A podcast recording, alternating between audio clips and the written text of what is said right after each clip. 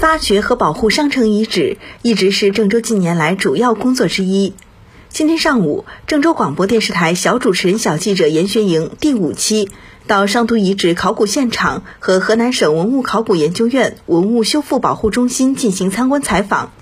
一九六一年，商城遗址成为中国第一批国家重点文物保护单位，它入选二十世纪中国一百项考古大发现。也让郑州于二零零四年十一月成为中国古都学会的第八个会员。七公里长的内城夯土城垣是郑州商城作为古代城池遗址的唯一地面遗存，这个唯一眼下就静静地躺在郑州的闹市之中。而建于东汉年间的文庙、唐玄宗时期的开元寺、明朝的城隍庙遗址也在这块土地地下。